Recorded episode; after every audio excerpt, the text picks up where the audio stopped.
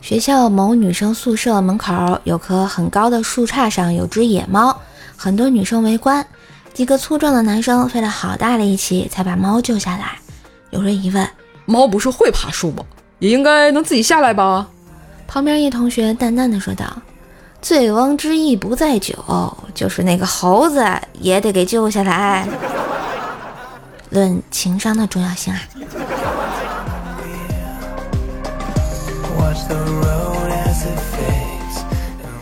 在学校门口买午饭，只见一妹子走了过来，不小心撞到了我，然后她深情脉脉地对我说：“同学，你真丑。”我一听火气上来了，就说：“我就喜欢你这样睁着眼说瞎话的人。”他一愣，然后就说：“哥，你真帅。”我反手一耳光：“你这不废话吗？”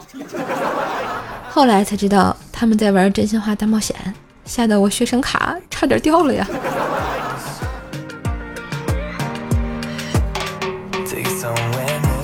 前两天碰到薯条，他跟我说：“瘦，我要减肥，你也要减肥，我们互相监督吧。”我说：“好呀。”下班之后，我就看到薯条啃着鸡腿，捏，然后薯条指着我手里的猪蹄，捏。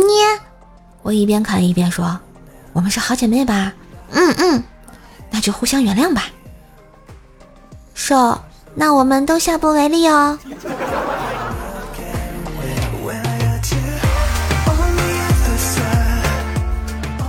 有一次啊，我坐火车去外地，当时坐我对面是一个长相很清秀的姑娘，五官还长得挺精致，于是我就准备去搭讪。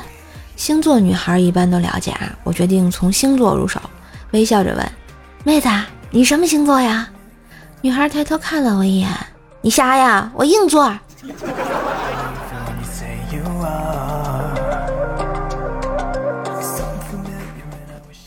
为了激发冰棍嫂干家务的兴趣，冰棍哥啊，在房子里比较乱的地方藏了一点钱，口袋里呀、盒子底下呀、衣服里呀，总共有五六百块吧。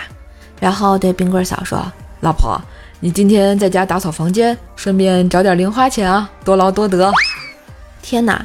等冰棍哥下班回家一看，欲哭无泪，老婆早就跑没影儿了，然后家里跟遭了贼一样，比原来还乱呀。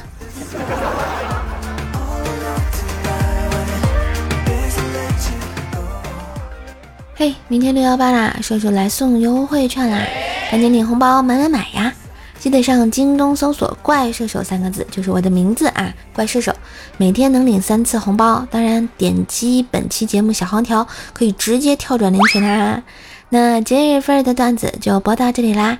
喜欢节目记得关注专辑、点赞、留言、分享、打 call，祝大家有一个愉快的购物节呀！更多的联系方式，请看一下我的节目简介。夏天除了空调、WiFi、西瓜，还有可爱射手和笑话呀！记得给专辑打个五星好评哦，！Thank you，思密达。